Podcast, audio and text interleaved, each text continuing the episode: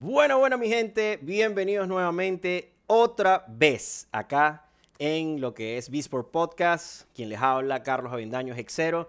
Más que contento de volver aquí en esta temporada 2, nuevamente episodio número 3, que ya se retoma, gracias a Dios. Desde el año pasado no pudimos continuar la temporada 2. Hoy volvemos y no solo volvemos, sino que adicionalmente tenemos un nuevo sponsor, un nuevo sponsor que nos está trayendo muchísimas cosas para lo que es este venidero, eh, esta venidera temporada acá en Beatsport Podcast. De verdad agradecido eternamente con los chicos de Tandem por 365, que de verdad que son una maravilla. Adquiere tecnología de manera rápida y segura desde la comunidad de tu casa con Tandem por 365. Una tienda en línea que te permite conseguir desde laptop hasta componentes gaming con garantía de 365 días y con entrega directa hasta tu casa. Si tienes una, una empresa o tienes un proyecto o tienes algo que estás planificando, no dudes en contactarlos porque adicionalmente tienen un proceso hermoso de microcréditos en los cuales te pueden financiar hasta mm, de maneras espectaculares el proyecto que tengas para que tú puedas tener esos equipos en tu casa. Así que visite su página web www.tandempor365.com o síguelos en Instagram como arroba tandempor365. Así que, bueno, el por es una X. Y sin más que decir, muchachos, vamos de una vez porque tengo tres invitados de lujo. Hoy vamos a hablar de League of Legends. Vamos a estar hablando de cómo ha evolucionado esto y les damos la bienvenida acá a los muchachos que tenemos a Spectrum, Smoke, bueno, ya va, Smoke, Spectrum y el señor, a ver, Estefu. Bienvenidos muchachos, ¿cómo están? Muy bien. Buenísimo, buenísimo. Bien, Encantado de estar aquí.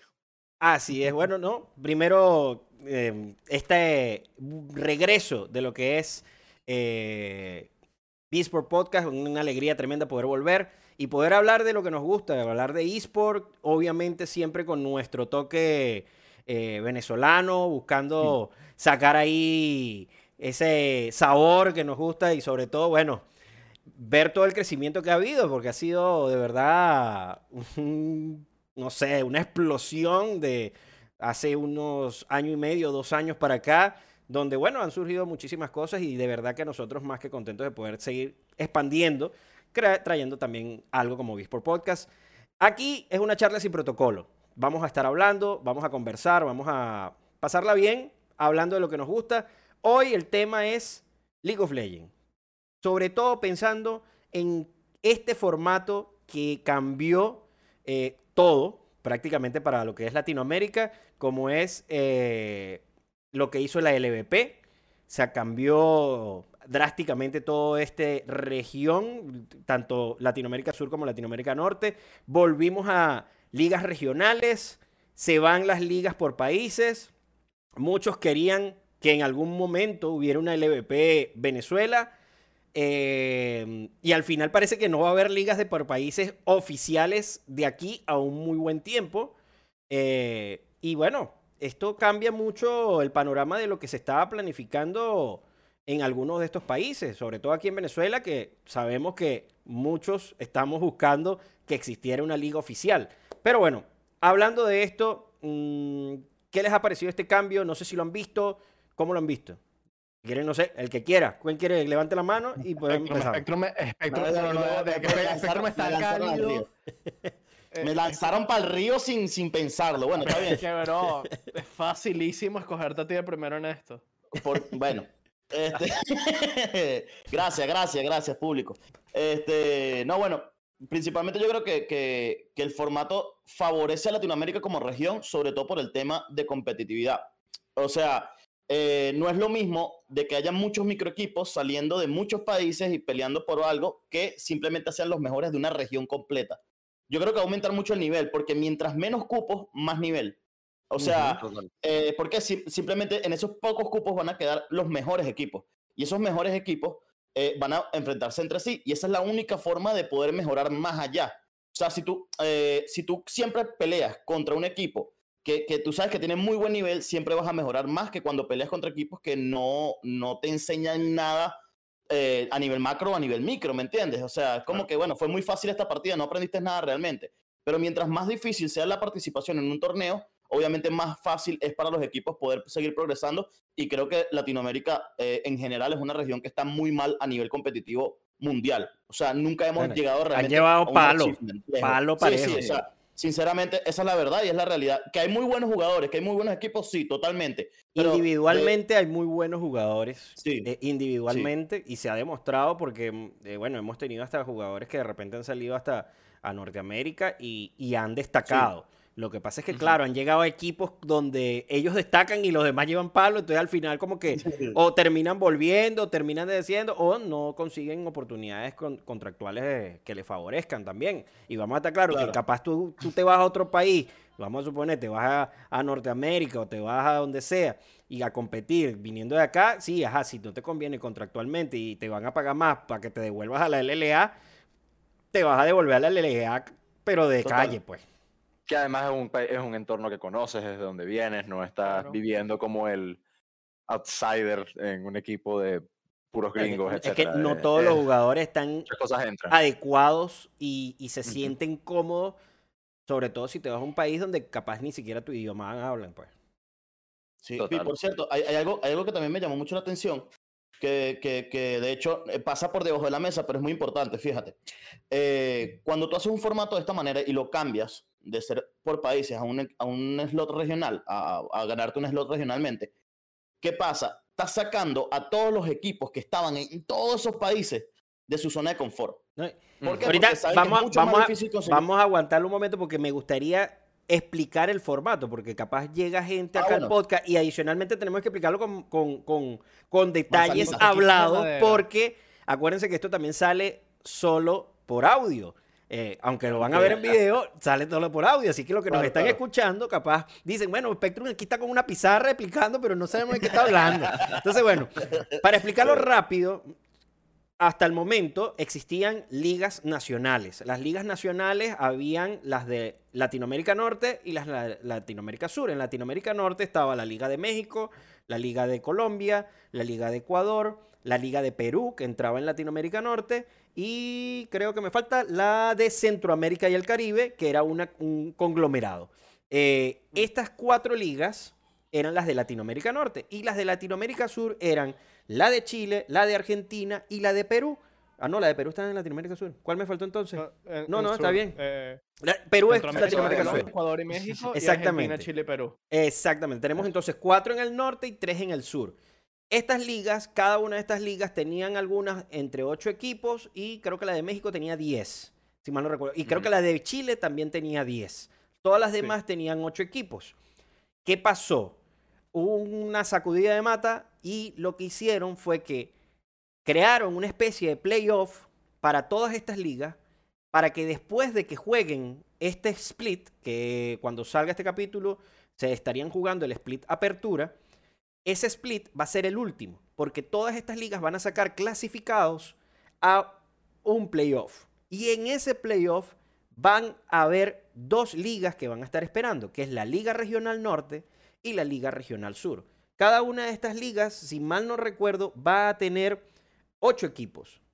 Para ver, no, mentira. Van a No, tener 10. 10, perdón, van a tener 10, 10, que 4 van a ser los campeones de cada una de las ligas que, que mencionamos. Por ejemplo, en el caso de Latinoamérica Norte, van a haber 4 campeones y van a haber 6 organizaciones que van a entrar por postulación. Y en la Liga de Latinoamérica Sur va a haber 3 campeones, que son Argentina, Chile y Perú, y van a haber 7 postulados. ¿Eso qué significa? Que vamos a tener entonces una Liga Norte de 10 equipos y una Liga Sur de 10 equipos, la cual luego de que hay un campeón, se van a enfrentar el campeón del norte con el campeón del sur para luchar en lo que es la promo de la LLA, que es el ascenso a lo que es la Liga Latinoamericana. Dicho eso, Correcto. esto supone un cambio, porque esto es un formato que va a ser único y exclusivo de este año. No sabemos qué va a pasar el año que viene o cómo los equipos de las ligas o de las regiones o de los países van a entrar a ese lado. Pero ahorita vamos para allá. Quisiera ver, porque no lo hemos dejado hablar, el señor Estefu, ¿cómo viste tú esto, Estefu? Mira, como todas las cosas en cuanto a, a cambios grandes de organización y de eventos, una cosa que dijo Spectrum es verdad. América Latina en general está muchísimo menos desarrollada que otras regiones mundiales en el área de los esports. O sea, por lo menos tú tienes Estados Unidos, Estados Unidos son 50 estados y Canadá, que tienen una cantidad de gente increíble, o sea, de gente que está jugando todos los días, eh, instalaciones que están diseñadas para recibir a esta gente. Y también, por lo menos en el área de Europa, también Europa son muchos países, múlti- múltiples organizaciones que ocupan varios espacios.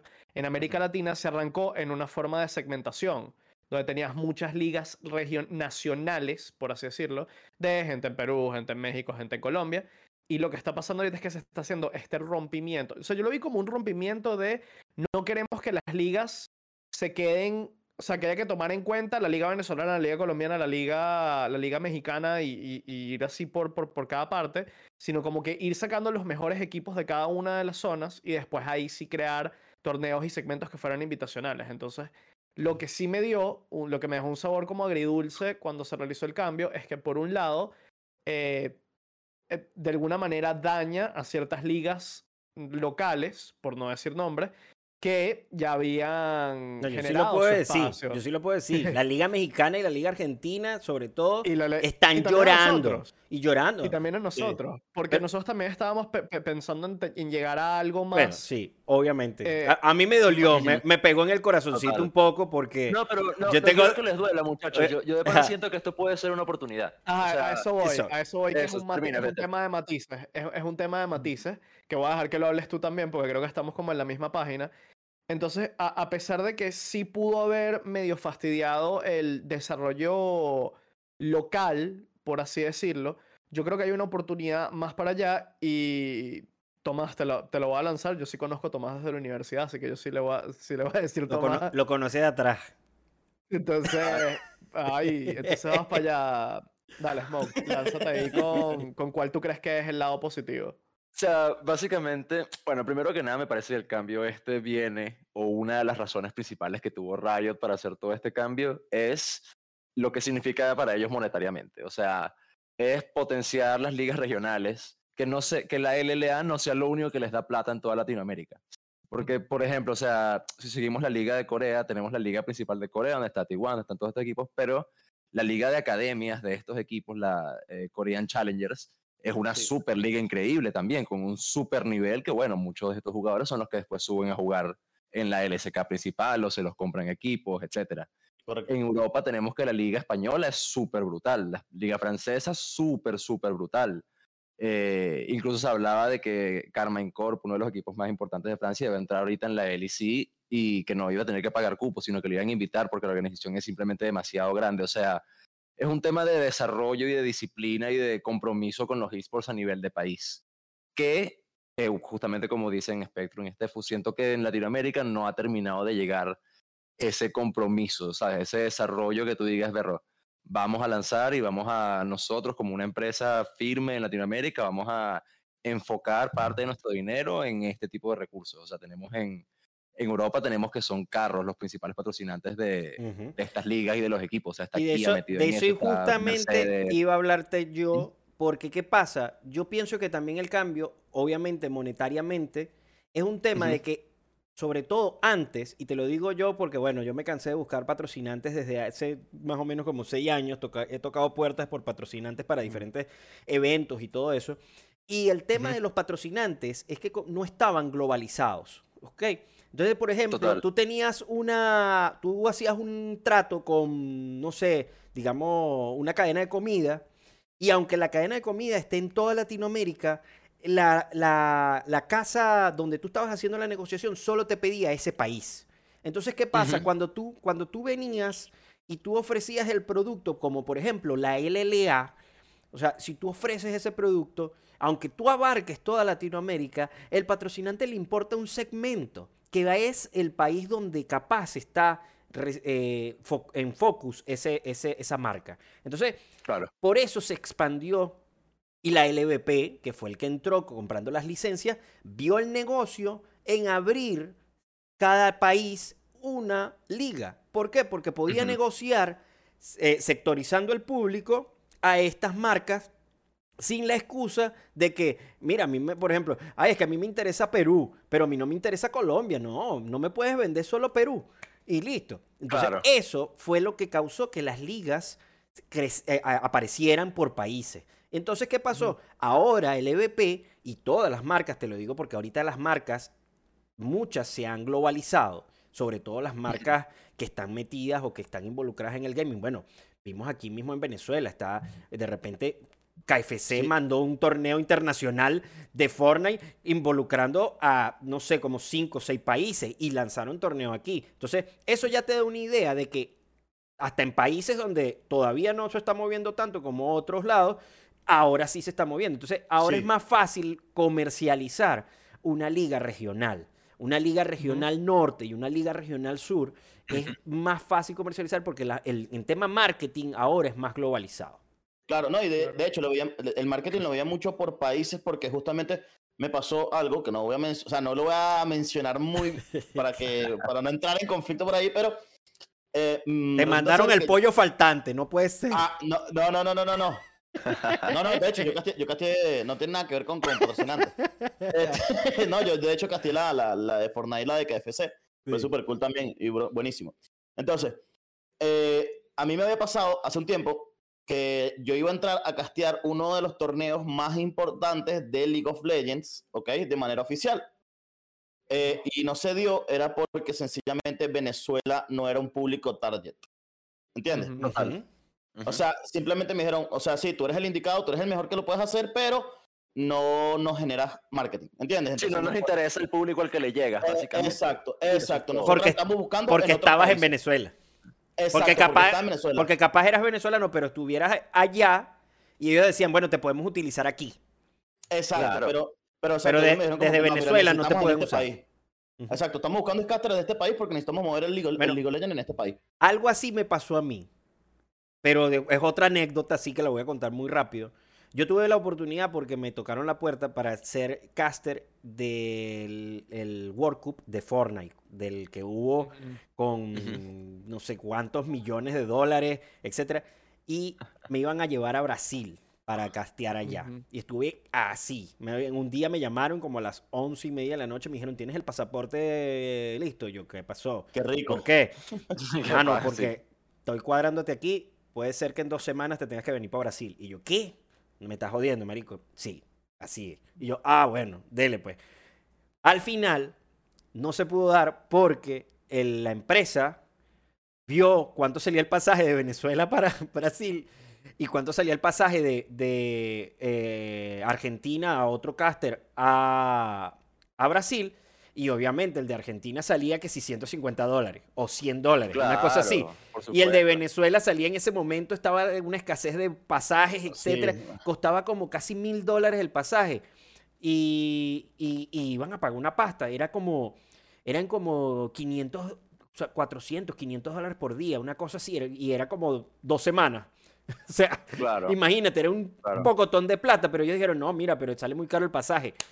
Vamos a traer otro. Y metieron a otro, que es amigo mío, por cierto, pana de toda la vida. Y de verdad que súper contento. Yo dije, bueno, qué carajo, no sé yo, está bien, no pasa nada. Pero eso mismo pasó, o sea, y eso es algo que ha afectado, me imagino, No, muchas y- carreras. Es que hay, que hay que estar claros de que nosotros, nuestro panorama político, económico, todas estas cosas en las que no vamos a entrar porque esto es un podcast de. Family friendly. Pero las cosas de nuestro país, todos estamos claras de qué es lo que tenemos. sí. y- Exacto. pero, pero ahí yo también lo veo como parte de una oportunidad el cambio de las ligas, porque Ujú. que primero que nada hayan anunciado nada más un plan para este año, que no hayan anunciado que viene en el 2024, Que no eso tengan es una prueba. puerta. Y, y Venezuela justamente ahorita no se está arreglando, muchachos, no, no voy a decir que no se está arreglando, En eSport nos estamos arreglando. pero hay En eSport sí. en las que no el estamos tan mal, diría El yo. eSport el eSport está creciendo durísimo aquí. Sí. Por durísimo. eso, entonces tenemos la oportunidad de que Bueno, es, yo- 2024, es que es verdad, 2025 no se está arreglando porque antes no existía. No se está arreglando porque antes no existía. Ahora está existiendo. Estamos explotando el tema de los esports ahorita y los esports explotaron hace 10 años, chamo. O sea, Sí, es la realidad. Bueno, ¿cuántos yo quiero los majors de Counter-Strike realizándose, ¿sabes? Mira, Vol- volvemos a lo que dije, estamos en, estamos en, en básicamente un subdesarrollo, pues, o sea, no teníamos ni la infraestructura, Nada. ni la nada. O sea, mira Spectrum, este cuento me lo llevo por siempre a mi vida desde que me lo contó en, Ujú. en el episodio que hicimos del podcast, que él me dijo, yo transmitía a 360p en Twitch. en qué parte del mundo en los últimos cinco años eso se escuchaba. Sí, Claro, sí, sí. desde es que el no hay 2012. internet. No O sea, tú me dices ahorita que dime, dime si un equipo viene con todo el dinero del mundo y quiere montar aquí un equipo, tiene la plata para la gaming house, tiene la plata para las computadoras, para todo. ¿Qué servicio de internet les recomiendas?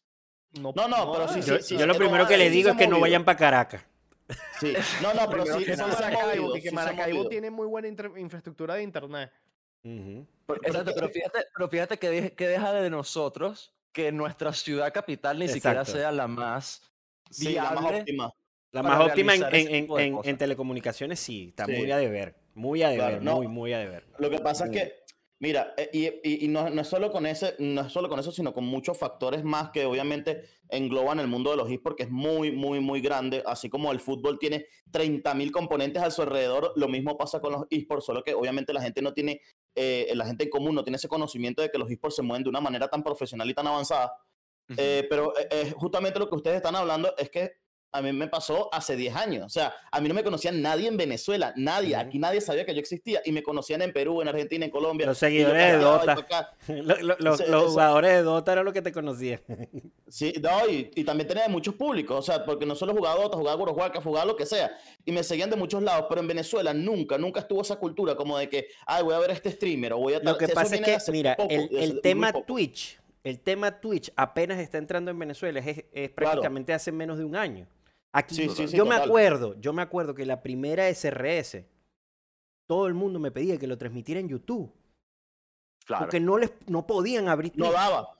Es que No Twitch es más Y pesada, yo, es y yo plataforma transmi- más pesada yo- que YouTube. yo hacía dualidad, o sea, yo transmitía Twitch, YouTube, era por, porque la gente iba a YouTube a verlo, porque CanTV no le... Bueno, disculpen que mencioné... Eh. Porque el, el internet no daba. porque el internet no daba. Entonces, claro, hablando de eso, ya para, para, decir, para no dejar, dejar echar pestes de, de la telecomunicación. Hablando de lo que es esta- estas regionales y todo esto, ¿cómo esto afectaría a Venezuela? Porque si nos ponemos a ver y pe- empezamos a, a- a- a buscar ahí a futuro, obviamente ahorita hay un camino muy trazado, muy directo de, de salvar los mejores equipos de cada una de estas ligas que ya existen oficiales antes de que mueran para jalarlos a la liga grande regional. Pero. ¿cómo se va a perdurar en el tiempo esa liga? O sea, yo, yo creo, y ahorita vamos a ver cómo piensan cada uno de ustedes, yo creo que el futuro va a ser olvidarse de la separación por países, quitarse ese chip y manejarlo completamente por región de servidor, que sería. LAN. Claro. O sea, todo claro, aquel que sea LAN. Como es en Europa, como es en. Europa. Los equipos de Europa, uno está en Francia, otro está basado en Berlín, o hay como tres de España, pero juegan Pero todos eso, en eso la significaría que, a, como quien dice, el tier 3, porque bueno, no, a ver, tier, tier 1 de Latinoamérica es la LLA. Tier 2 sería las regionales, tanto norte sí, como norte. sur.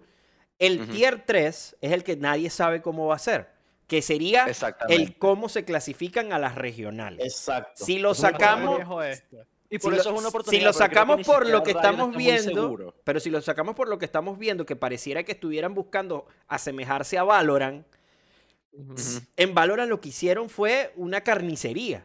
En Valorant hicieron Exacto. fue una carnicería, pero de esas, eh, un desguazadero. Un. Open Qualifier, BO1, Y chao. Y Y chao. eh, Exacto, BO1 y creo que, pues, creo que ni siquiera era doble eliminación, o sea, era single elimination, o sea, eliminación directa. BO1, eliminación directa, y metían 128 equipos, y bueno, Raimundo y todo el mundo salía echarse Sí, o sea, ahí. una Y es que arena ahí. y, y- y es que a los equipos les suena injusto porque no, ¿cómo vas a tener una sola oportunidad? Ni siquiera ir al lower bracket, ni siquiera ir tal. Brother, si eres el mejor equipo, vas a ganar todos los partidos y vas a clasificar. o sea, y si Exacto. no lo eres, sabes que tienes que trabajar en algo. Entonces, Exacto, Sí. exacto. Pero o sea, eso sí, ponerse- si tú te pones, si tú lo- pero si tú te pones a intentar sacar, por ejemplo, un, imagínate que tú tienes un equipo, sea, yo lo veo desde ese punto de vista, tú tienes un equipo y quieres clasificarte, Bueno, Y se se fue la cámara, Eh, bueno, ahorita vuelve, y se, y se, ahí vuelve, Vamos, cámara. a ver, actualizamos la cámara, Se le fue la luz, ¿vale? Cóntale. Bueno. Y, y de repente vamos a esperar que él se vaya acomodando la cara. Cualquier cosa manda de Está, está nuevo. el- cargando, está cargando, la estoy viendo cargando, ¿eh? Ahí va. a- algo está haciendo, algo está haciendo. Ahí va, ahí va, sí. Bueno, Ya muchachos, volvió a pasar. sigue, seguimos. Mientras tanto, no estamos. yo lo que estoy pensando es que tienen que haber como un tipo regional, un circuito regional como lo que hacían cada uno de los países, que hacían un circuito nacional en el cual hacían varios torneos en el transcurso del split y hacen una tabla de puntuaciones.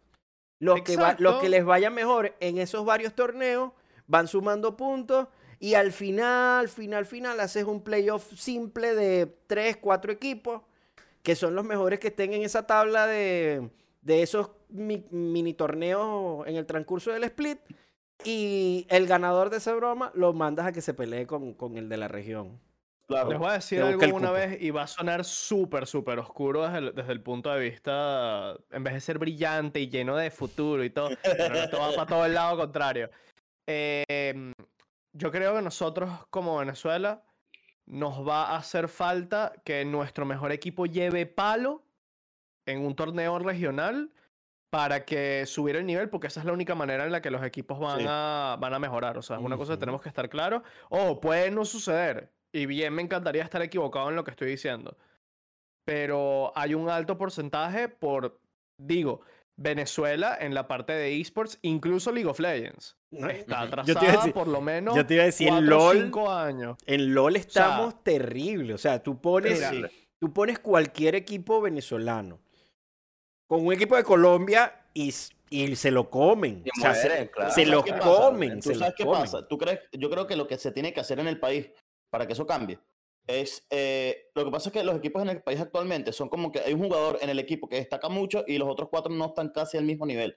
Spectrum, no, no- hay madurez. No Exacto. madurez. Obvio. Todo- Primero, no hay todos los madurez. equipos son chiquitos, o sea, no, Sí, no- exacto. están empezando. Pero a lo que voy, a lo que voy es que necesitamos armar sí o sí un super equipo. O sea, agarrar está afilando el mejores cuchillo. O sea, nuestro top 5, agarrarlos completos y meterlos en un equipo y, me- o sea, y darle toda la disciplina que se puedan en el sentido de que se le pone hasta psicólogo, fisioterapeuta, o sea, de todo. O sea, armarlo que lo vean tan profesional y tan serio que se tienen que dedicar y, y verlo con una madurez suprema porque es como que the, la, the last hope, la última esperanza ahí que lanzamos. ¿sí Claro. me están entendiendo? O sea, es la única forma. Porque Yo lo veo, o sea, disculpa te interrumpo, pero es que me parece que sí hace falta eso, sin duda, pero primero que, primero que eso tiene que venir un cambio en la mentalidad del jugador venezolano. O sea, Sí, el jugador y venezolano es paréntesis ahí. Eso que te estás diciendo, Spectrum, sería en un mundo perfecto. Exacto. Yo estoy aquí lanzando un sueño, un dream. Claro, Exacto, pero y, y por eso, después de, que, después de que hable Tomás, yo quiero traer algo a partir de eso, de por qué eso que tú estás diciendo no pasaría. Lánzate, Tomás. Es que justamente aquí en Venezuela el jugador es espectacularmente cifrino y espectacularmente soñador en lo que espera de la escena competitiva. O sea, estamos hablando Sí, de sí, un sí. país que le cuesta ¿no? en todas las industrias es que tiene. muy exigente. El y es, y es muy exigente, pero es- no, o sea, entonces pero es tú tienes que nivel- para ti. Sí. Tú tienes que pagarme, tú tienes que darme camisa, tú tienes que montarme el internet, tú tienes... O sea, brother, ¿qué pasa? Hay equipos de counter famosos que comenzaron en un cyber, que la gente iba a pagar para jugar 1.6. ¿Sabes? O sea, o no, sea- hay, no hay esa dedicación del jugador de, verga, brother, no voy a dormir porque yo tengo que mejorar en... Exacto. Sí. Lo que pasa es que eso, eso es algo un poquito doble filo. Te voy a explicar por qué. Porque a su vez, para que el jugador lo. Me encanta como quedó Frisia. esa- O sea, la, la, la foto era, fue perfecta. Fue un, super, super screenshot. Este, no, bueno, lo cierto es que es un arma doble filo. Porque, porque fíjate. Ya, pero no Para que- hablar de Tefu, chamo. Él dijo que venía después de Mo. No, no, no, no, no. Deja que, deja que quiero que hable. Quiero que hable No, Spectrum. No, no, no. No, No, no, chamo, quiero me voy. porque, me- porque él se montó en la ola. O sea, Sí, va, sí. Yo, yo voy a traer otra cosa aparte que es revisando el tema. Entonces quiero que, Entonces- que él lo siga llevando. es, es un poquito doble filo porque también para que un jugador se lo tome tan serio y tan profesional, eh, dado las circunstancias que hay en el país, que no son fáciles, este, para que se lo tome tan en serio, tú tienes que también intentar de garantizarle una estabilidad al jugador para que él pueda dedicarse netamente a eso. Y por eso te digo que es algo doble filo, porque es un, es un ciclo. O sea, jugador estable, juega mejor. Juega mejor, jugador estable. Pero ese es el problema. De que Sí. no- o sea, sí, es un eh, ciclo, pero no hay el factor Ronaldinho. No, y no sé. Eso es lo que Exacto, falta un super player. Yo voy todos los días a, a jugar con cocos porque es lo que no tengo para hay jugar y no hay nadie- industria, pero yo voy a jugar. No, y no ¿sabes? hay ningún Nadie equipo que te pueda brindar las facilidades o las herramientas para que tú Que tú estás puedas esperando. dedicarte 100% a jugar. Exacto. Exacto. es claro, que la gente exacto. espera una estabilidad que ni los propios equipos se pueden afortar a, a ellos mismos. Exacto. Cónchale, yo, yo trabajo con una organización y yo veo el trabajo que ellos tienen detrás adicional al evento. O sea, yo veo, vamos, voy a traer a alguien en la mesa, DEMS. DEMS está desde las 8 de la mañana hasta las 6 de la tarde diseñando vainas web y cosas para otra gente. Y desde las 6 de la tarde hasta las 11, 12 de la noche está metido en un Discord con la gente de Pro 42 moviendo coaches, moviendo jugadores y un poco de cosas. Y este es un ejemplo de uno en particular. Dems yo he visto la movida de ya Arx. Está confirmado. Claro, yo he visto, yo he visto este movimiento en Axex, lo he visto en Spartacus, lo he visto en Six Roots, porque yo he tenido la suerte de haber conversado con varios miembros de estas organizaciones eh, en la parte administrativa y de verdad que hay gente que pretende que esto es eh, un paseo, hay gente que pretende una estabilidad que ni los propios equipos tienen, porque si los Exacto. propios equipos lo, lo monetariamente- hicieron... Monetariamente tener un equipo de eSport en Venezuela es terrible. Claro. No no puedes, no puedes mira, o sea, tienes que, tienes que poner de tu dinero, tienes que poner de tu dinero bueno, juro. Un patrocinio bueno. Te, te lo digo, por ejemplo, yo sé que una marca patrocinó un equipo aquí de eSport venezolano y la marca estuvo dando, creo que fueron 200 dólares al mes. Y amigo, y, y un jugador te quiere cobrar entre 50 a 100 mensual. ¿Cómo Y los de Valorant más caros. No, Valorant son 200 para arriba. O sea, y es una cosa Claro. que- Sí, sí. No, Entonces, claro, tú, me estás hablando, entonces tú- tú me estás hablando de que tú tienes que pagarle a cinco bichos 200, ya iban mil. Tienes que pagarte a ti porque ese es tu trabajo. Tienes que pagar al diseñador cuánto le vas a pagar. Tienes que pagarle al coach, al Necesitas como- analista. Necesitas como al otro. Mira, para un equipo, según aquí, tú debes tener por lo menos 2.500, 3.000 dólares mensuales. Exacto, eso pa- estamos hablando de que son gastarlo ahí. 40 mil dólares al año. Dime tú Pero es que, que como jugador, tú de verdad esperas que haya alguien que, ya, que tenga 40 mil dólares en el bolsillo para mantenerte un año. No, no se puede, no, no, se puede. Yo quiero que tú juegues LOL nada más y te Y mantenga un y año. que No, o sea, sabes que- que lo vas a eso te tener digo, a o sea, no pérdida hay- por lo menos no dos, hay la tres años. infraestructura. Claro, es que no hay la infraestructura, pero eso, tampoco hay las ganas del jugador de hacer esto una escena competitiva valiosa. ¿Sabes? Claro, de poner a punta de talento. Sí, sí, pero mira qué pasa. Lo que pasa es que eh, quizás estamos señalando a, a cosas que realmente quizás ni, ni una parte ni la otra parte tienen la culpa, ¿me entiendes? Y, puede estar- podemos estar cayendo en eso. Entonces, yo lo que creo es que realmente eh, todo funciona como un círculo vicioso. ¿Por qué? Porque eh, todo tiene que empezar a funcionar y que está empezando a hacer ahorita en Venezuela, que como está empezando a crecer los esports, eh, lo hablaba la otra vez con Yexero y creo que también lo llegué a hablar con Estefu, y es que a medida que haya más espectadores, obviamente más marcas van a interesarse. ¿entiendes? Claramente. Entonces todo empieza desde el espectador, desde el granito más bajito. Hay jugadores empieza que ni desde ahí. siquiera, ni siquiera abren el stream. Exacto. Hay jugadores Entonces, que ni siquiera ven su propia liga. Exacto, exacto. Entonces, todo tiene que empezar desde abajo, desde, desde el espectador que ve los streams, de que el stream eh, de la liga, de los patrocinadores, luego los equipos, de que el, mejor, el premio sea mejor para los equipos, para que los equipos puedan pagarle más a sus jugadores, y todo tiene que ser un círculo, ¿me entiendes? Pero todo viene desde abajo, desde el primero. Obviamente, todo lo, todos los esports se comercializa es a través de la cantidad de gente que tú mueves cuando haces un torneo, haces una transmisión. Claro. Y esa es la base absoluta de todo. Si tú mueves 10.000 personas, te van a pagar muchísimo más que como si movieras 10. Claramente. No, además, fíjate que eh, es una cosa, 10.000 personas a un dólar, por darte un ejemplo, son Ujú. 10.000 dólares.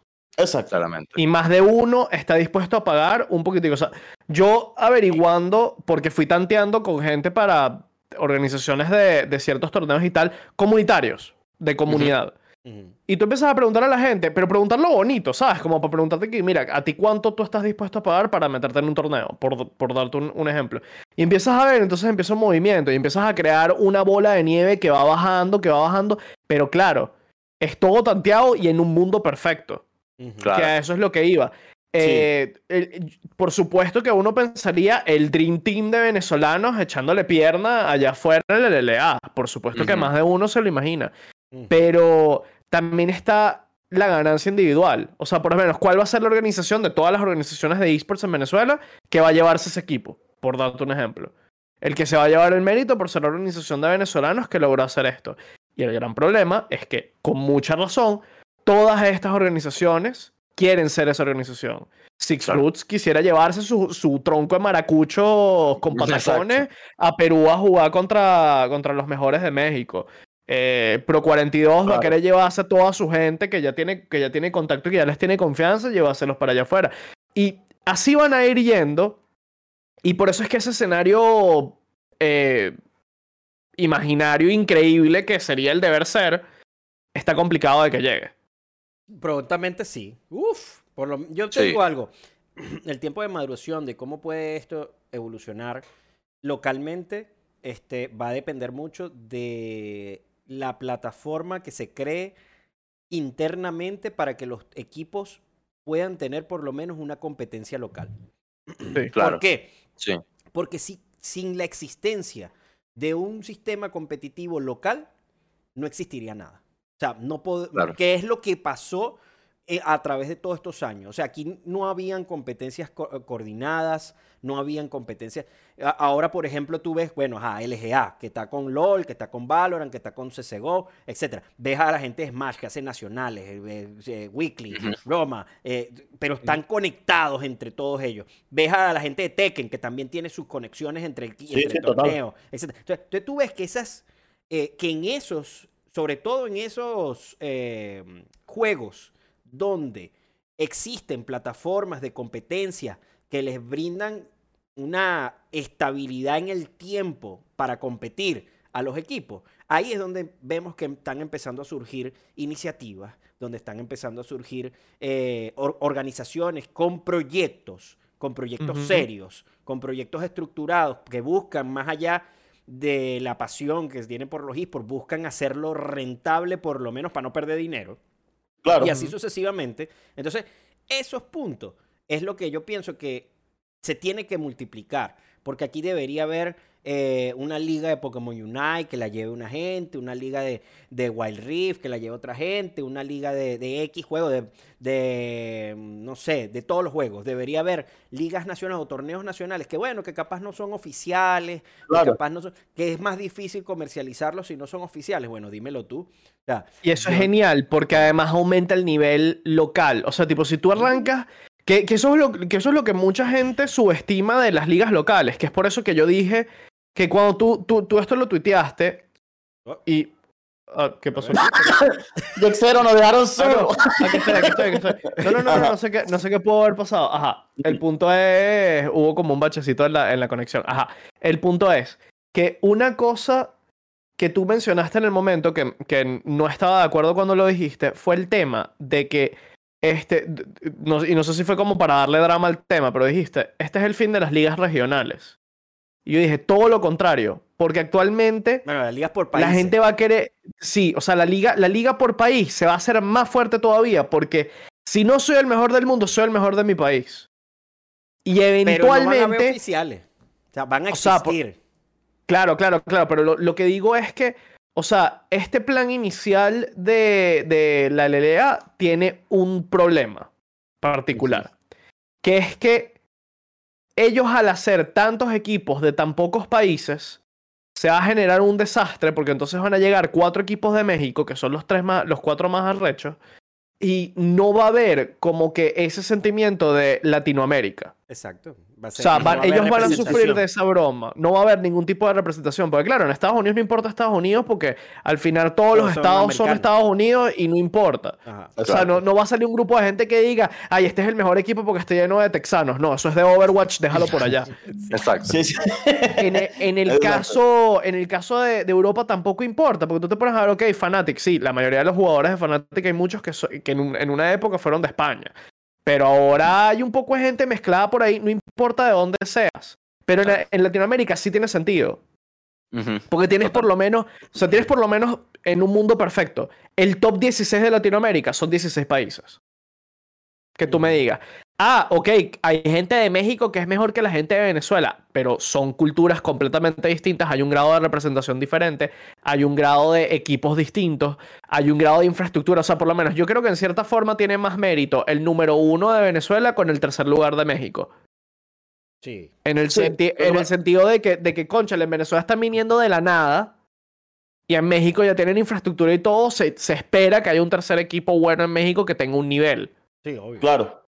No, yo creo que también se vuelve como más internacional, ¿no? O sea, se vuelve así como que eh, los equipos creo que van a incluso tener más Bueno. jugadores internacionales que antes. O sea, no van a ser como que... Sabes que en la es- LLA existe ese problema ahorita. En la LLA hay un problema que mucha gente lo reclama y es que cada vez hay más organizaciones mexicanas y menos de representación de- del sur. Las únicas Claro. que Claro. existen es Isuru. No hay más. Sí, Todas sí, las sí, demás son- más bien, antes tenían a Furious Gaming, tenían a otra, eh, creo que había otra más que ahorita no me recuerdo. Era eh, la de. ah, ¿Cómo se llama? Era como. de Impulse. Global, y- Global, Global. Infinity. Infi- Infinity. No, Infinity. pero Infinity es de No, Costa Infinity es Rica. mexicano. No, ¿No es mexicano? Es de Costa Rica. Ah, de Costa Rica, ok. Ellos Costa Rica. nacieron en Costa Rica, ellos crecieron de Costa Rica y, el, y cuando lograron entrar en, en la Liga Regional Norte, que en ese momento, que era la, la Liga Latinoamericana Norte, creo que se llamaba, Ujú. la LLN, exactamente, Exacto. ellos por su voluntad se mudaron la base de jugadores y, la hicieron en México. Pero Claro. sus Exacto. raíces son en Costa Rica. Más bien, en Costa Rica está el. Hay un. Es como una arena, pero es un gaming center enorme de Infinity donde ellos montan eventos de todo tipo y de locura. Una- eh, ellos tienen. Claro. un- Pero mira, mira, mira, yo, lo, yo lo veo burda de, de espejo a lo que está pasando, por ejemplo, ahorita en Venezuela. Eh, y creo que esto ya lo he dicho varias veces, pero esto es otra anécdota. Yo cuando fui a Perú hace que 2016, 2015, que fui a narrar una- un evento allá, eh, yo me acuerdo que yo fui y había un centro comercial que se llama Arenales en Perú, que tú te metes a Arenales, hermano, y son 60 mil cyber, o sea, o 60 mil arenas, por decirlo así, y full de PC, pero te estoy diciendo que cada arena tenía 40 PC, 50 PC, 60 PC óptimas para jugar. Y tú Claro. veías a todas las arenas, pero full, full. Claro. Entonces, tú, y tú veías a todo el mundo jugando Dota, en ese- porque en Perú se mueve mucho el Dota. Entonces, todo el mundo jugando Dota o Counter Strike o cualquier juego. Entonces, ¿qué pasa? Tú, estás- tú uno ve eso de, de espejo aquí. Antes no existían las arenas, los cybers se habían muerto. O sea, aquí los, aquí los cyber eran para meterte en internet y hacer un trabajo y mandarlo a primirlo. O sea, eh, aquí Exacto. no se. Saludos, a Corsaca, que ustedes llevan como seis años ahí, no hay manera de que los maten. Más, duro que nadie. Sí, entonces, ¿qué pasa? Empieza, ahorita vemos que en Venezuela empiezan a salir este montón de arenas, empiezan a salir un montón de arenas y se empiezan a llenar y empiezan a jugar. Entonces, ¿qué pasa? Yo creo que van a seguir surgiendo más arenas y va a llegar un punto en donde las arenas sean tan Eso- comunes eso que, van a ser más esa- jugadores. exacto, son más jugadores y, y- y no es solo más jugadores, sino que tú sabes lo importante que es que un jugador vaya a un lugar a jugar y se encuentre con otro jugador que sea mejor que él en el juego que él está jugando. Ah, claro. ¿Sabes?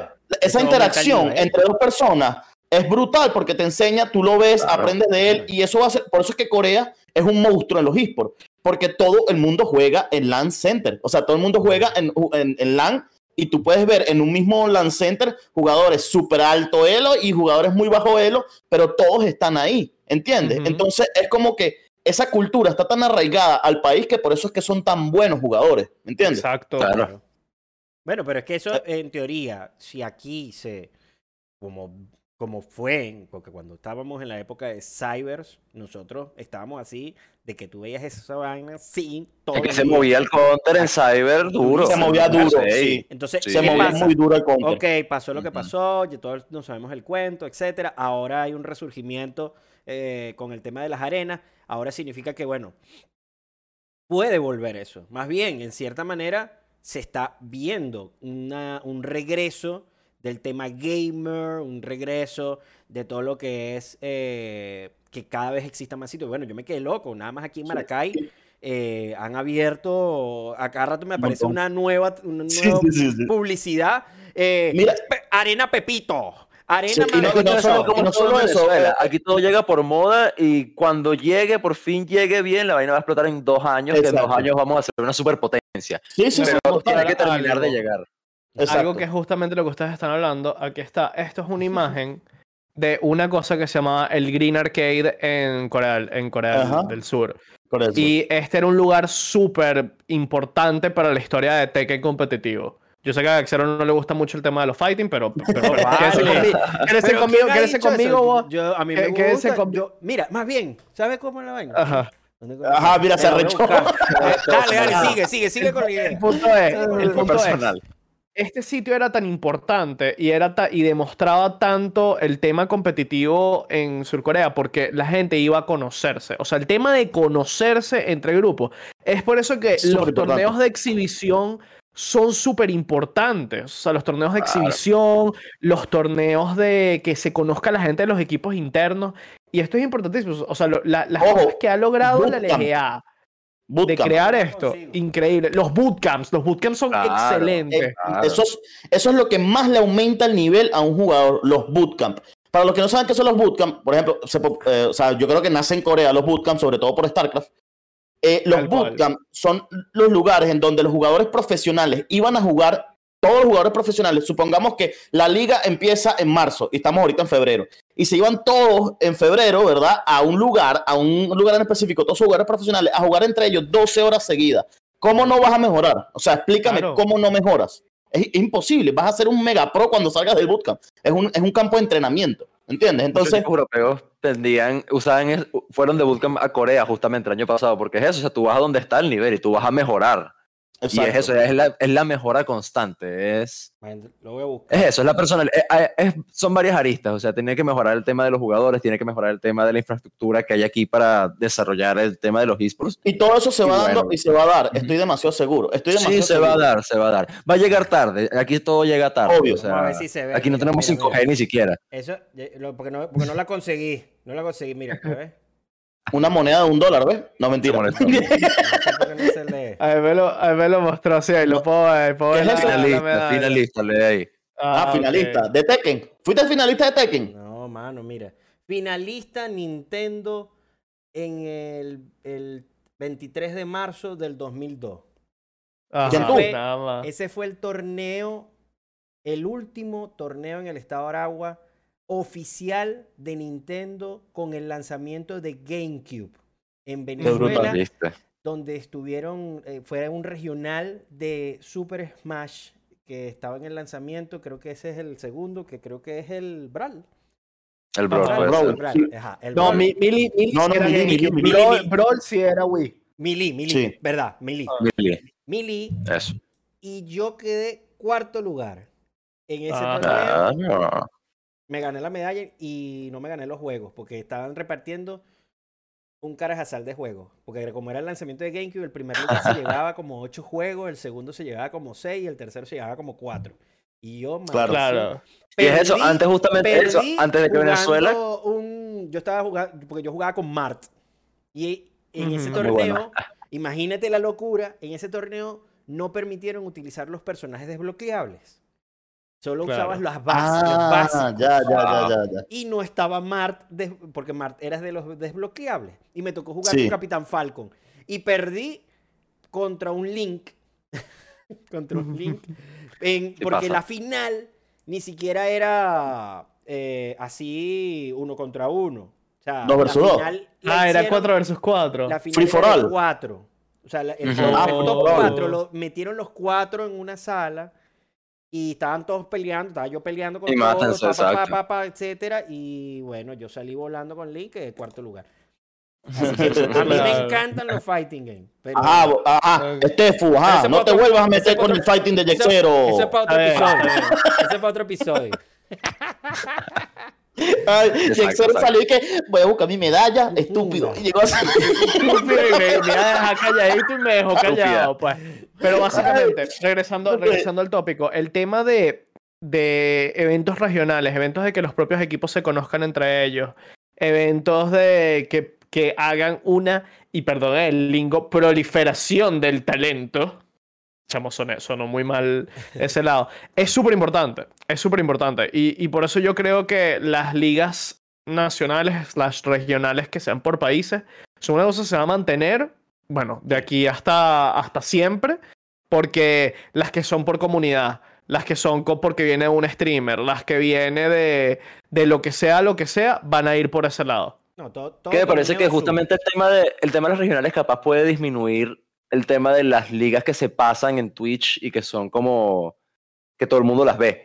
Ajá. pero, Claro, pero el- las ligas van a seguir existiendo y van a tener más nivel justamente porque todo el mundo va a querer Claro. aparecer en las regionales importantes y llegar a la LLA y todo esto. No, pero es que incluso hasta los, hasta los mejores equipos y los mejores países, como ustedes hablan de México, eh, o en este caso Argentina también, eh, o sea, si te pones a ver, hasta los mejores equipos van a tener que esforzarse más. Justamente Claro. ¿por qué? porque, porque ya es más limitado. Entonces los sacaste a todos, porque todos estaban tranquilos en su liga de su país. Entonces ahorita los sacaste a todos, su zona de confort y ahorita mátense para poder llegar a la regional, ¿me entiendes? Exacto. O sea, Claro. es distinto. Entonces, ¿qué pasa? Claro. Cuando, la única forma de tú poder mejorar realmente es sacándote de tu zona de confort. Y esto aplica Claro. con todo en la vida, ¿ok? Entonces, No, y sería bueno en general que los equipos, o sea, eso, que subiera el nivel porque no solo en Venezuela, sino en la LLA completamente. no llevan chance, no llevan chance. o sea, no, la no. LLA lleva años yendo a Worlds a hacer el ridículo en LoL. Exacto, no, a perder, a a perder en primera a fase. Y, perder en primera fase y nunca entran a fase de grupo. Entonces, o sea, el año pasado, el equipo que fue a Worlds fue un equipo que acababa de subir. O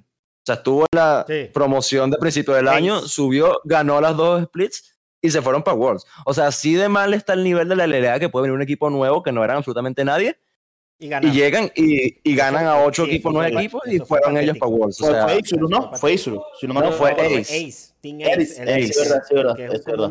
por eso, y es, Sí, y sí, entonces, sí, sí, sí. eso es una prueba de que el nivel de la LLA en general de toda Latinoamérica tiene que subir Y porque entonces lo, lo venden como que no, que el nivel está muy parejo. No, mano, pero estará parejo no. para abajo. sí, no, no, exacto. No, ojo, y no es por tirar, y no es por tirar mal, o sea, tirar eh, excremento a. a para no decir otra cosa, a, eh, a la- a la- a los equipos de aquí, porque realmente, ojo, hay muy buenos jugadores, hay- a- le, hace- le echan muchas ganas, tienen, le hacen mucho Sí. esfuerzo a lo que hacen, y sí, y son muy buenos, sí, pero, pero es que es necesario este cambio, ¿me entiendes? O sea, yo de verdad considero que sí, son muy pro, porque yo no llegaría a ese nivel nunca, a lo que juegan ellos, ¿me entiendes? Yo no puedo desenfocado. Ahora Sí, sí. Exacto. ya, ya, ya lo Ajá. compré, ya lo compré. Entonces, entonces es eso, es como que yo quiero que el mejor jugador de Latinoamérica sea mejor todavía, ¿entiendes? o sea, no, bueno, le estoy quitando mérito, sino que eso es lo que es así. Yo te digo algo, Exacto. hablando también de, de estas ligas re- regionales, este, yo pienso que una de las bases importantes, sobre todo para nosotros aquí en Venezuela, que siempre intentamos hacer un enfoque obviamente a Venezuela, es que eh, el tema presencialidad, el tema presencialidad, sobre todo para juegos online, es lo más importante en, en todo este crecimiento. Que, que, por ejemplo, en el caso de los fightings, es algo que ya ellos lo tienen graduado. Porque obviamente Mm. no les quedó de otra. Sí, Si no juegas presencial, no puedes.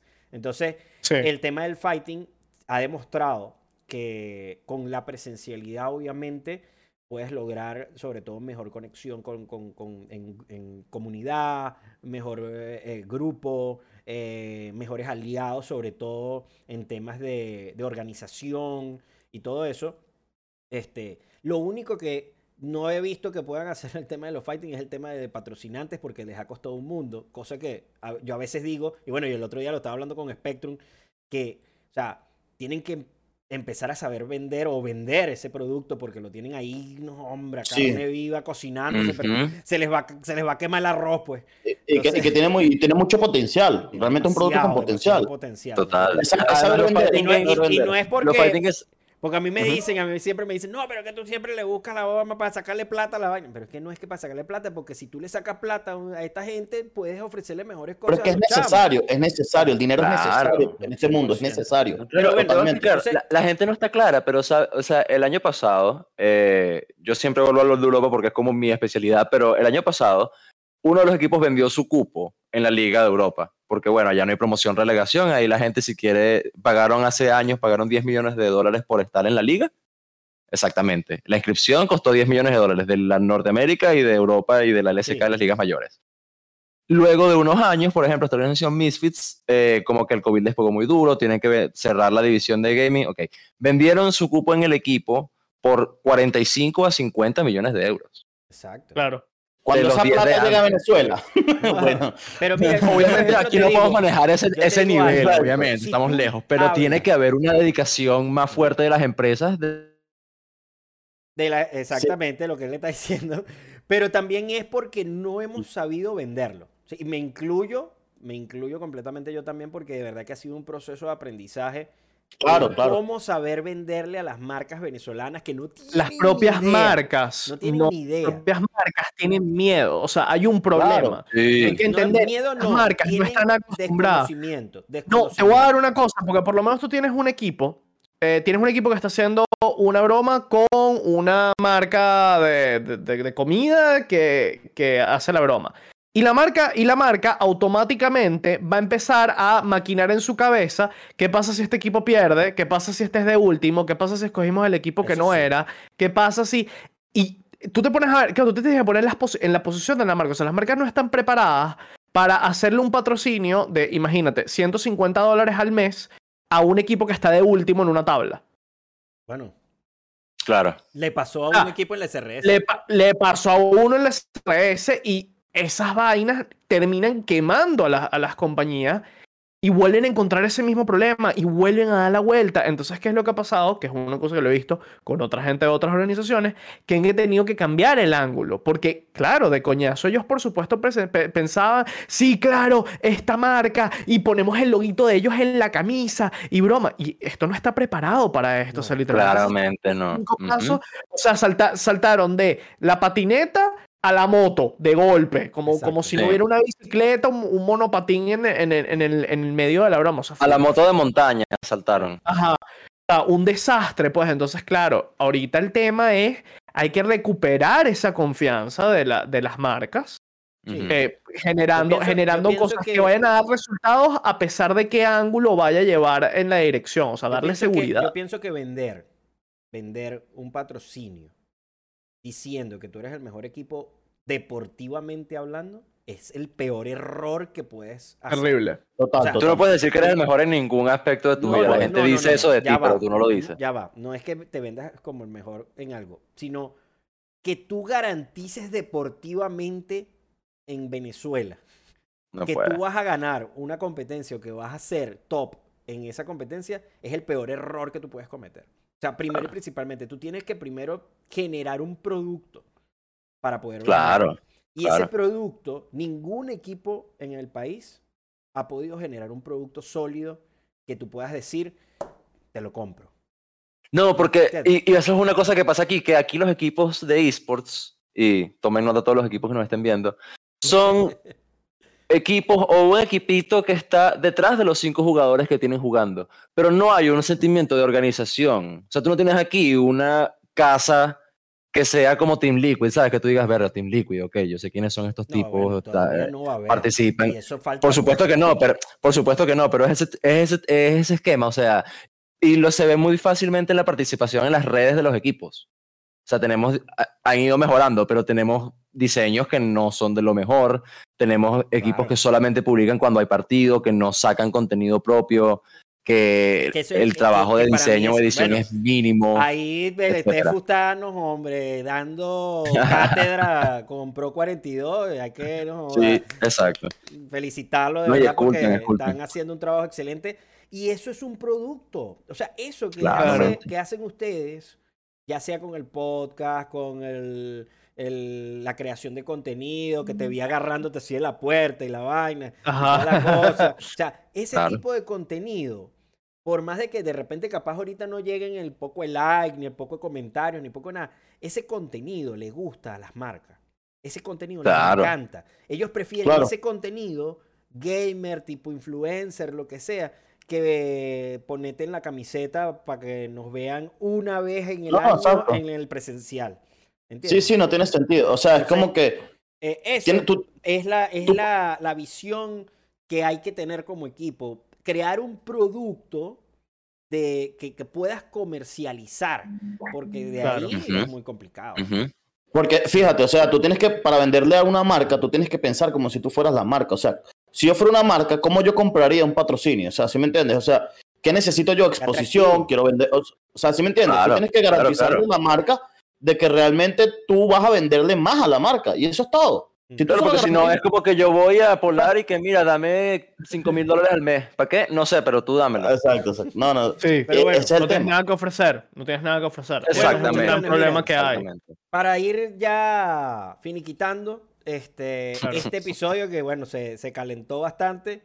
Está bueno, está Eh, bueno. Y hablando obviamente también para cerrar de lo que es League of Legends, pensando rápidamente, ¿qué posibilidades para Venezuela en el nuevo formato se imaginan? Vamos a dar así un ráspalo, un, dos minutos cada uno, que me diga qué posibilidades creen que existan para Venezuela en el competitivo de League of Legends para el año que viene, imaginándonos el formato porque no sabemos cuál va a ser. Ok, yo creo, yo creo que la mejor forma en que nosotros empecemos a meternos en el formato regional es llevando jugadores venezolanos a equipos extranjeros. Para empezar. Em- o sea, yo creo que empezando, esa va a ser la manera. Tipo, por ejemplo, hablemos de los mejores jugadores de Venezuela, eh, que están afuera incluso. Por ejemplo, Foxy, que es una de esas muy buena. Yo creo que Foxy va a jugar en un equipo que va a participar en, un, eh, por ejemplo, un equipo colombiano, un equipo de donde sea, que va a jugar en la regional eh, de, de- de League of Legends. Entonces ahí él tiene posibilidades de llegar. Entonces es muy probable que veamos a un equipo eh, participando en las regionales o en la LLA que contengan a un jugador venezolano. Estoy muy seguro que eso va a ser el primer paso, antes de que nosotros llevemos un equipo como tal. ¿Cómo lo Sí, yo también hice en ese punto con Spectrum. O sea, siento que el camino puede ser primero en mandar jugadores o exportar este tipo de jugadores para las ligas. Pero sí, o sea, vería eso como parte del proceso. Te perdó el proceso. No te preocupes, Miguelo, yo, yo te No, entiendo él, nada más, él perfectamente. nada más se pega, él nada más se pega cuando habla. O sea, él, no está hablando y no se pega nunca, Sí. pero empieza a hablar y se pega. Una cosa que la tiene agarrada Em, contra él. mi take es otro completamente distinto. Eso. ¿Y qué, es lo, ¿Y qué es lo que pienso que va a pasar?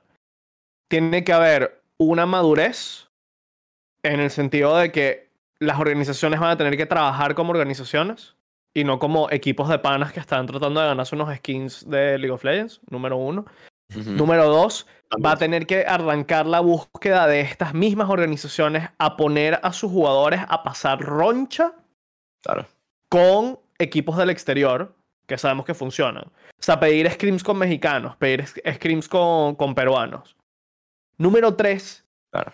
se va a tener que desarrollar el ambiente de organización y generar alianza en el sentido de jugadores-organización, porque actualmente se ve mucho que son organización, jugadores. No, hay, no está ese, ese overlap que tiene que haber. O sea, aquí no tienes, no, yo juego LoL profesionalmente, ajá, pero no, no, no, yo soy jugador de tal equipo, eso no existe todavía. Claro. Excepto, o sea, por cada equipo hay dos gatos que sí, que sí dicen eso, porque sí ya están metidos con el equipo de- desde hace rato ya. Y Porque lo siempre fundaron, exacto. Pero no hay, no hay, no hay la gente. Entonces, ¿qué es lo que sucede con esto? Hasta que esas cosas no se, no se hagan, ni el año que viene ni el de arriba vamos a llegar allá. Total. Total. Sí, el primer trabajo es interno. Es de aquí de Venezuela Es totalmente. de aquí. Que o sea, eventualmente la es liga puede adaptarse para el formato de las ligas regionales se puede adaptar para que Venezuela también mande un representante a estos regionales o algo así. Eso puede pasar, pero sí, o sea, tienen que haber pasos nuestros aquí Sí. en el país como jugadores, como empresas, como organizaciones, todo esto. Tenemos que desarrollar nosotros mejor para que podamos entrar en ese mundo, porque, Y- ajá, y o la sea, parte espectáculo, imagínate, lánzate un stream que Isurus contra el mejor equipo de, de Venezuela del momento. O sea, es que sí que claro. cuatro equipos y broma y te lanzas cool. ese espectáculo. Eso es un show. Una, cool. una marca me consultó en un momento si podíamos coordinar para traer eh, dos equipos top tier de, de Latinoamérica de Counter una vez. Me dijo, Y hacer un show match aquí y tal. un show Claro, buenísimo, aquí buenísimo. Cuadra. Y también Eso ayudaría bastante a, a la escena. Me tocaron la puerta para hacer la Supercopa de América en Venezuela, el- eh, no sé este año, sino el otro, de, de, de Counter-Strike Global Offensive. Qué fino. Eso sería una Hace falta. Pero Hace bueno, falta, hace falta. hay que tener... No, me, me dejaste hay- hay- hypeado, me dejaste hay- hypeado ya. Exacto. Estoy loco aquí. hay que tener- hay que tener- cobre. Pero bueno, muchachos, para cerrar, yo digo mi opinión rapidita. Yo pienso que así nos abran espacios en el competitivo de League of Legends. Todavía estamos muy lejos de clasificar a lo que sea. Eh, creo que los pasos que hemos venido dando son los correctos, más todavía Ujú. faltan muchos tropezones y mucho por crecer, sobre todo tanto las plataformas que organizan los eventos como los, lo- los diferentes equipos que también tienen que crecer. Pero creo que Total. vamos bien encaminados para el poco tiempo que ha resurgido esto. Sí, sí. Claro. Es un camino 100%. largo, pero hay que comenzar a transitarlo. O sea, hay que Mira. darnos esos tropezones y los coñazos en el camino, pues. Hay una cosa que Totalmente. Venezuela a mí me ha enseñado en cuanto a las cosas, es que llegamos lento, pero corriendo. Exacto. O sea, Sí. el ejemplo más claro es el de los delivery. O sea, los delivery ya tenían en Estados la, Unidos la palabra menos- sería, la palabra sería, llegamos tarde porque arrancamos tarde y, y- y llegamos al sitio porque vamos corriendo. Sí, sí, sí. Exacto, sí, sí, sí, sí. Exacto. Llegamos todos juntos, además, porque todos como que se montan en la ola y después tienes 20 personas que hacen lo mismo. Exacto. en Venezuela. Sí, sí, es, es una demencia. O sea, yo, yo me he dado cuenta de eso en la parte, en la parte de Venezuela y es una cosa que yo lo hablé con, con Spectrum en el, en el episodio del, del podcast, que lo dijimos. Eh, los, los, po- lo- los, ¿cómo se llama esto? Los esports en Venezuela están arrancando. Y si tú te, no, te, no te pones las pilas ya, vas a Se va. parpadear y no te vas a poder montar. Exacto. Exactamente, Exactamente. exactamente. Sí, sí. Así Lo que pasa es que es muy exponencial, es exponencial, ese es el tema. Aquí todo es exponencial, de repente, ah, un poquito, poquito, poquito, ¡boom! Todo el mundo. Sí, sí, ¿Sabes? sí. Todo- todo viendo, Tiene que salir el primer loco que tenga demasiada plata para perder un equipo y todo el mundo ve, ay, mira, yo quiero tener un equipo también, vamos a Sí, lanzarnos en sí. eso. Sí, sí, sí. Pero bueno, Falta No, que llegue, falta que llegue sin decir nombre y sin burlarme de nadie. Los titanes de Polar. ¿Y tú qué qué? Los petroleros del lago. Los petroleros del lago. Bueno, muchachos, miren, ya para cerrar, de verdad, bueno, agradecerles por, por obviamente estar ah, hoy en Bisport Podcast. eh, Gracias a ti. un- Una charla sin protocolo, sin mucho, para pasarla bien, para hablar sobre eSport. Eh, me encantaría que cada uno diga, eh, para que lo sigan, sus redes, etcétera, todo esto. Recuerden que mm, yo no voy a poner muchas cosas en video porque seguimos en, en audio. Así que, no, que el que quiera. Vamos, una ponme, ponme el nombrecito aquí, ponme tengo una aquí. idea, ya te, ya te ayudo, ya te ayudo, ya te ayudo, Spectrum, tengo una idea, espérate. Mira. Ah, mira, ve, ni siquiera tienes que editar, Jaxero. Mira, mira, mira, vamos a poner aquí primero Spectrum. ¿Cómo hace esto? ¿Este tipo cómo hace esto? Yo no entiendo cómo les hace eso. No, no, no, ver el- la persona que esté escuchando por tecnología. Spotify y diga, y diga Bueno, en estos momentos, eh. Spectrum Este es Spectrum. Spectrum TV con, TVZ. con Z. Smoke, dame el tuyo rápido. Tom Arias con 2M. Lo Claro. facilito. Eso. Mira, no, tenemos, no, vale, tenemos edición en vivo, muchachos, ¿qué pasa? Claro. Este, Hay que verlo en YouTube. una vez. Y lo sigo una vez. Ajá, ahí está. Bien. Tom Arias y el mío que está Stefu96 y en Twitch StefuYT. Así que bueno, ya saben, Spectrum Buscan. TVZ, Tom con doble M, Arias y el señor Estefu96 y YT en Twitch. Así que a mí me pueden conseguir como arroba hexero. Muchísimas gracias por acompañarnos. Eh, El patrocinante, el en patrocinante, este- no te puedes este decir el episodio. Sí, patrocinante. ya va, ya va. Ya va. En eso vamos, en eso vamos, de verdad. También agradecer al nuevo patrocinante de acá, de lo que es Bisport Podcast, a los chicos de Tandem por 365. Adquiere tecnología de manera rápida, segura y de la comodidad de tu casa con Tandem por 365. Una tienda en línea en la cual tú puedes comprar todos los componentes de gaming más eh, con una garantía de 365 días. Entrega directa hasta tu casa. Adicionalmente, si tienes un proyecto o, un, eh, o eres una empresa o eres un profesional independiente que tiene un gran proyecto, puedes hablar con ellos para que entres en, veas lo que son sus microcréditos. Adquiere tecnología sin impedimentos. Visita su página web como www.tandem por 365 por X, por si acaso. eh, o en Instagram, tandem por 365. Muchachos, nos vamos Yo despidiendo. yo a seguir, claro que sí. eh, nos vamos despidiendo. Recuerden seguir a las redes de Bisport Podcast, B. Pod, en cualquier red social. Salimos en Google Podcast, Apple Podcast, Spotify y YouTube. En todos lados. En Nos todos lados. estamos viendo. Muchísimas gracias, muchachos, por acompañarme. Y Gracias a nos ti. vemos en el próximo capítulo. Beso con pelo.